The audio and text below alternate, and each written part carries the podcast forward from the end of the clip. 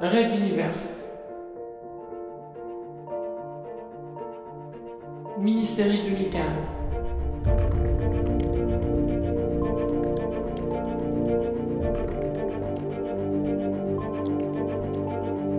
Dualité.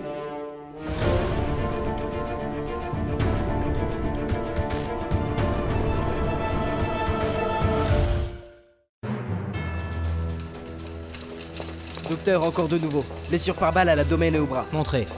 D'accord. J'emmène celui-ci tout de suite en salle d'opération. On le prend avec Estoba. Lui, placez-lui un garrot et mettez-le sous morphine. Nous le prendrons en charge juste après. Blam regarda la salle secondaire où l'infirmière emmenait le blessé. Une balle dans le bras. Celui-là s'en sortait à bon compte. Sur la quinzaine de patients serrés les uns contre les autres, un bon tiers ne se réveillerait sans doute jamais. Les blessures de guerre ne pardonnaient pas. Le gros bonhomme rondelé soupira, essuyant la perpétuelle sueur qui perlait de son front, et poussa le chariot pour retrouver son assistant. L'interne Estoba nettoyait autant que possible les instruments ensanglantés. Il leva les yeux vers le nouveau venu, l'air désappointé. Il se reprit vite et sortit de nouveaux gants en préparant l'injection d'anesthésie. Quel combat redouble, on dirait. Je ne comprends pas comment il peut y avoir un tel nombre de blessés. D'après les patients qui peuvent parler, ils ont surgi de plusieurs endroits en même temps. Ils prennent en étau nos troupes. Passez-moi le numéro 4, s'il vous plaît. Tenez. Attendez, je, je le branche. Voilà. Par les dieux. J'espère vraiment qu'on va s'en sortir. Je n'ose pas imaginer le transporteur sous contrôle des pirates.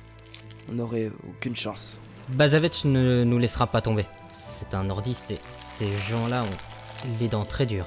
Clamp. Transporteur numéro 2. En pleine transition alors que personne ne s'y attendait, une armée pirate sous les ordres du terrible sénéchal Petrovac prit d'assaut le vaisseau commandé par le baron Bazavech. Tous n'avaient eu que quelques minutes pour se préparer et le responsable médical s'était retrouvé bloqué dans une annexe, de l'autre côté du vaisseau, loin de l'hôpital.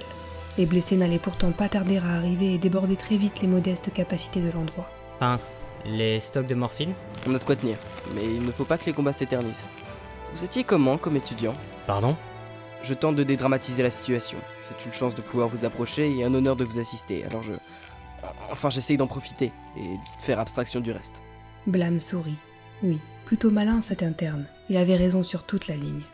Ses années d'études, plutôt bonnes, vu qu'il était l'un des meilleurs de sa promotion. Mais sa dernière année de faculté restera à jamais gravée dans sa mémoire. Difficile de partager cela avec le jeune interne. Disons que j'ai eu du nez quant à ma vocation. En médecine, les petits gros sont menés courantes. On ne vous y juge pas sur les apparences, mais sur vos mérites. La plupart du temps. L'autre n'eut pas le temps de répondre. Une troupe de soldats en armes débarquait dans l'entrée.